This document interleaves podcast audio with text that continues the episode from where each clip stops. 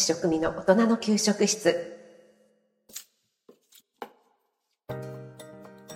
こんばんは。いつも聞いていただいてありがとうございます。初めて聞いてくださった方もありがとうございます。最近公式 LINE を始めましたのでそちらの方もどうぞよろしくお願いします。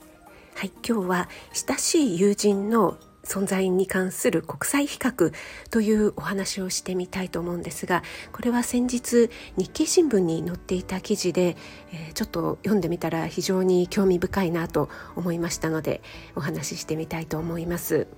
現代はインターネットの発達などによってコミュニケーションのツールが非常に豊富になっていますよね。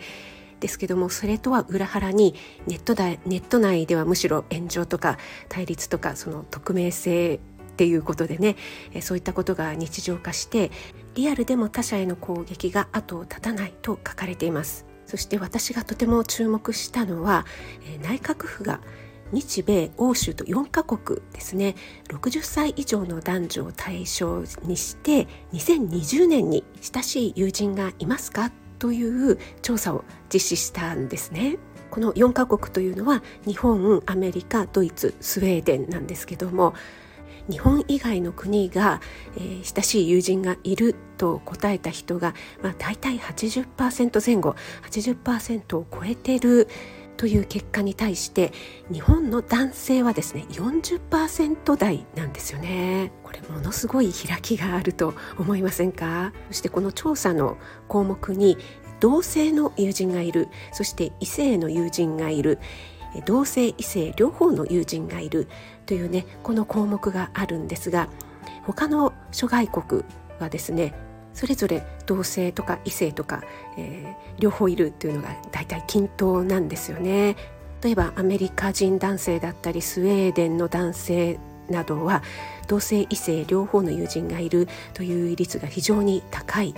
ですけども日本はですねここも低いんですよね。特に日本人女性の異性の友人がいるそして同性異性両方の友人がいるという率が非常に低い。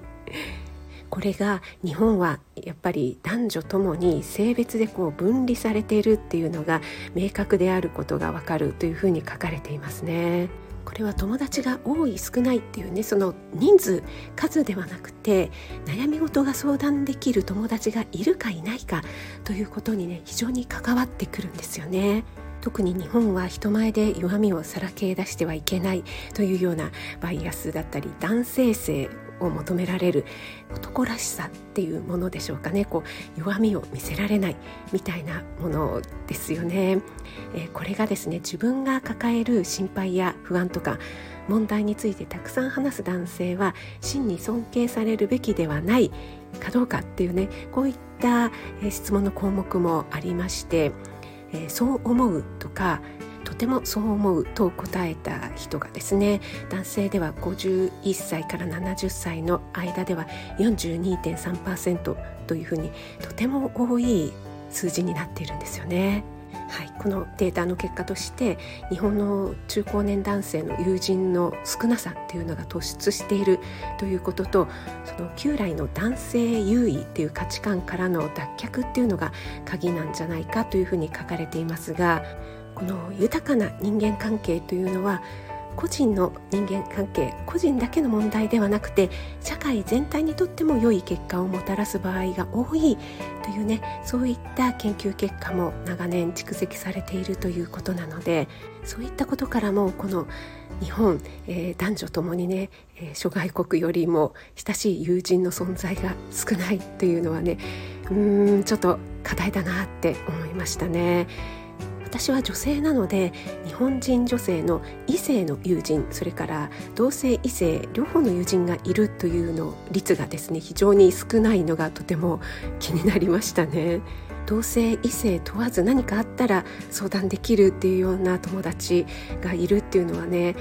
とても大事なんじゃないかなって思うんですけども皆さんはいかがでしょうか？はい今日は親しい友人の存在に関する国際比較ということで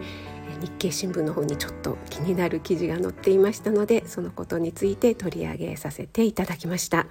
それでは引き続き素敵な夜をお過ごしください。職味でした。